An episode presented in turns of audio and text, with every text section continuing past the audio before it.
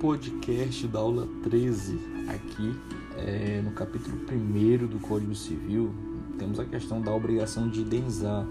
O assunto é responsabilidade civil previsto no artigo 927 do Código Civil.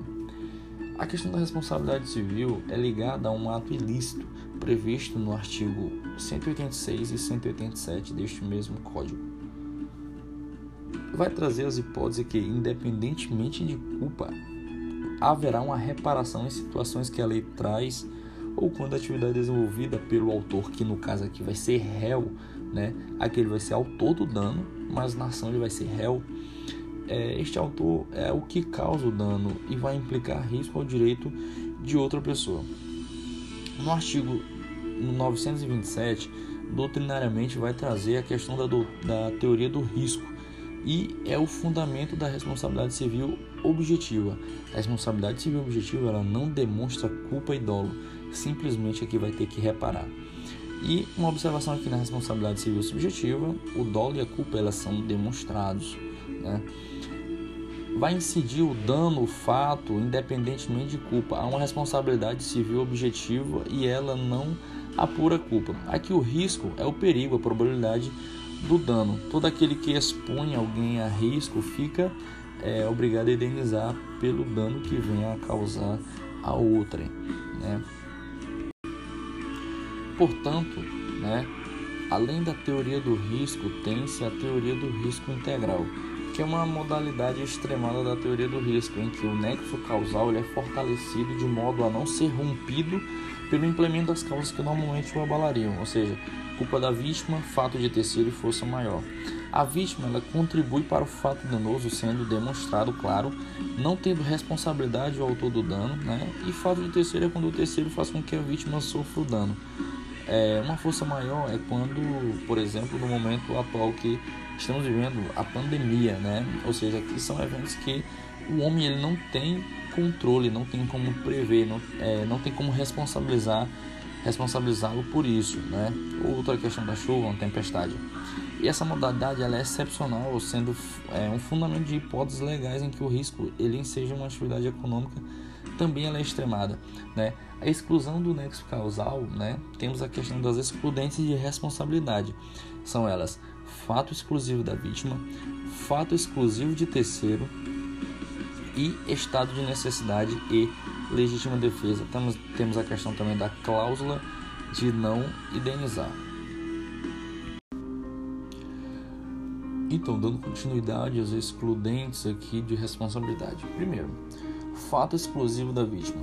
Aqui o agente, aparentemente causador do direito, né, causador direto, aliás, do dano, ele vai ser um instrumento do acidente. Por exemplo, B é, é, ele atira-se sobre as rodas do veículo dirigido por, por outra pessoa, né? No caso, esta pessoa que se atira sobre as rodas deste veículo em movimento visa o suicídio, ou seja, aqui o veículo ele vai ser o instrumento, né, para o ataque, mas a conduta desta vítima foi é, o fator principal para o evento que iria causar o dano. Aqui tem-se a questão da excludente de responsabilidade subjetiva. A segunda excludente é fato de, exclusivo de terceiro, ou seja, o terceiro aqui ele pode ser qualquer pessoa além da vítima ou responsável que pode dar causa ao dano. Né? Aqui vai, se, vai ter o afastamento deste nexo causal. Né? É... Portanto, esse terceiro afasta essas duas possibilidades. Né? Afasta o nexo é, causal, afasta o nexo da vítima que iria causar o dano e do autor que iria, por exemplo, num caso de atropelamento. Aqui também temos a questão da responsabilidade subjetiva. Né? O caso fortuito aqui é um, é um fato imprevisível que não pode prever, né? aqui não se pode evitar. Força maior é uma inevitabilidade não pode ser evitado ainda que previsto, por exemplo, a pandemia. E o terceiro caso aqui é o estado de necessidade de legítima defesa previsto no artigo 188 do Código Civil. Traz a questão de atos lesivos que não são ilícitos sob, sobre respaldo né, dessas características, apesar de causar lesão a terceiro. Mas aqui não, é, não tem nenhuma sanção, nenhuma pena, apesar de causar um ato lesivo a terceiro por estar em estado de necessidade e legítima defesa. Portanto, dando continuidade à quarta, à quarta excludente, né? nessa responsabilidade contratual, a gente tem a excludente da cláusula de não indenizar. Aqui, para ser cláusula, primeiramente, a gente tem que entender que ela vem de um contrato, né? vem de um instrumento, de um ajuste de vontade, de uma consensualidade. Aqui as partes elas vão excluir o dever de indenizar em caso de inadimplemento da obrigação, desde que é, essa observação é bastante importante, desde que não haja, não haja abusividade. E uma vez que esse lá tem que se observar isso, né? É, a regra em sede de responsabilidade civil é que cada um responda por seus próprios atos. No caso aqui é uma responsabilidade direta ou por fato próprio, né? uma responsabilidade civil objetiva. Porque quem comete um ato danoso ele tem que ser demonstrado, né? com a variedade de que a culpa carrega, seja ela culpa, dolo. Portanto, aqui, excepcionalmente, excepcionalmente, é possível que uma pessoa responda por ato de outra, excepcionalmente. É, ou seja, por ato de uma, de uma terceira pessoa causadora do dano, que no caso aqui vai ser uma responsabilidade civil indireta, né, ou por fato de outra. Portanto, dentro desta parte da cláusula de não indenizar, temos a questão da responsabilidade é, indireta ou por fato de outra. Nesta espécie de responsabilidade, há duas pessoas: o causador direto, ou seja, é, aliás, tem um causador direto e um causador indireto. O causador direto é aquele causador direto do dano, ele responde com a culpa. Né? Aqui temos a responsabilidade civil do incapaz que lesa outrem, desde que tenha recursos econômicos. Né? E temos que fazer também uma, uma, uma equidade aqui, né? porque tem que ser uma indenização equitativa, ou seja, na medida de suas proporcionalidades, observar a condição deste incapaz para que não possa deixar ele sem meio de subsistência, né? Subsistência, caso ele, ele tenha que é, é, sustentar a família, né? Caso ele não tenha, né, o representante legal que arca com os prejuízos. E o causador indireto do dano, ele tem responsabilidade objetiva aqui, sem culpa, né? É, e a culpa do autor do dano, ele acarreta a responsabilidade objetiva de seu responsável. Não importa se infringiu a vigilância, ou seja, num bom exemplo é quando os pais têm o dever de vigiar os filhos dando continuidade, temos a questão também da responsabilidade dos pais pelos atos dos filhos menores. Aquele é decorrente do poder familiar que é exercido até os 18 anos.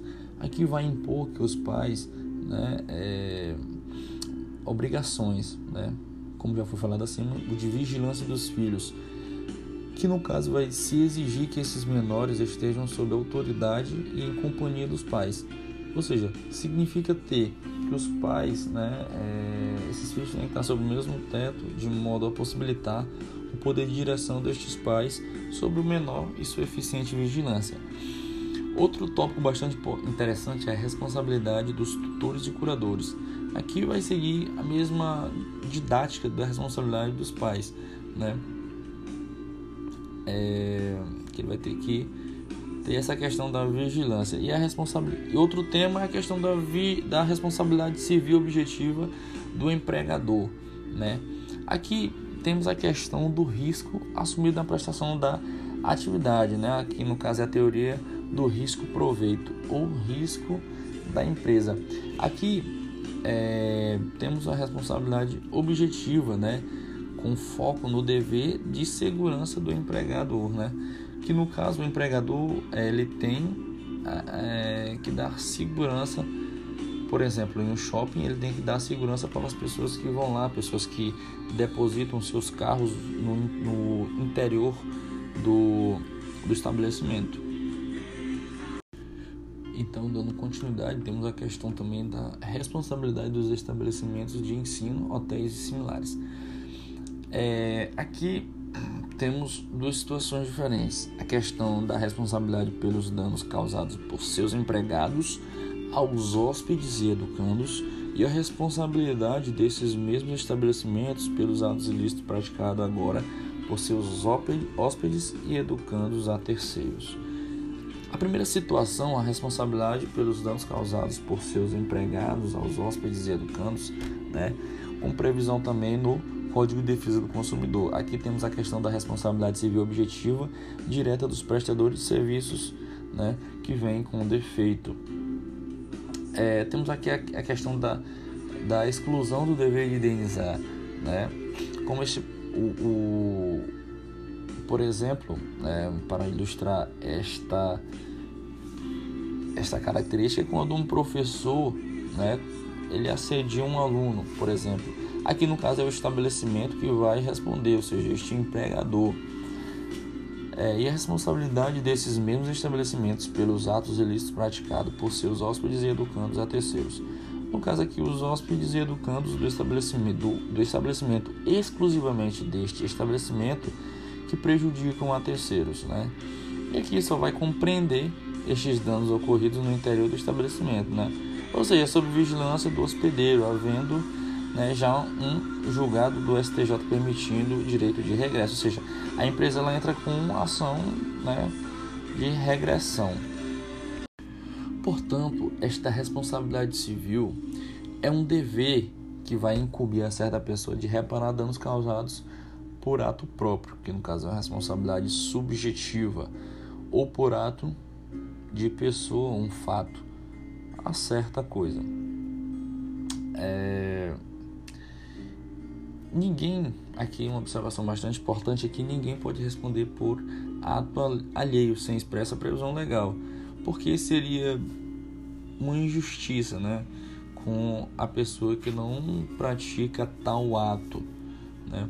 A regra é que só só responde pelos próprios atos, sendo que a responsabilidade é, de terceiro depende de expressa previsão legal como hipótese do artigo 932 do Código Civil.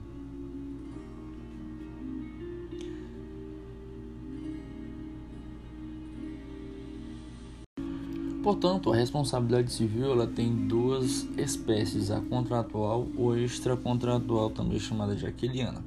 A contratual, né, os juros elas começam do descumprimento do contrato, certo? E temos Aqui também os efeitos do inadimplemento, é previsto no artigo 389. Os efeitos né, do, do inadimplemento são pagamento das perdas e danos, o pagamento de juros de mora, né, o pagamento de correção monetária, o pagamento de, dos honorários advocatícios, certo? E os contratos é, passíveis de perdas e danos são contrato de compra e venda, por exemplo, né? E é, neste caso é possível interpor uma ação, que no caso é uma ação declaratória de inadimplemento, é, ou seja, de não cumpri, é de cumprimento antecipado, né? E essa ação de inadimplemento ou de incumprimento antecipado, o juiz ele vai declarar o fim da obrigação antes do termo, né? É, também temos a questão aqui é, desses contratos passíveis de perdas e danos, a violação positiva do contrato, né? Já na, na no outro outra espécie temos a questão da, da espécie extracontratual aquiliana. Essa responsabilidade extra, extracontratual está ligado aos atos ilícitos, né? Quando os juros começam do ato ilícito, ou seja, do ato praticado. É, essa responsabilidade extracontratual, ela é, tem a ver também quanto, quanto elas são ligadas a questões civis e criminais.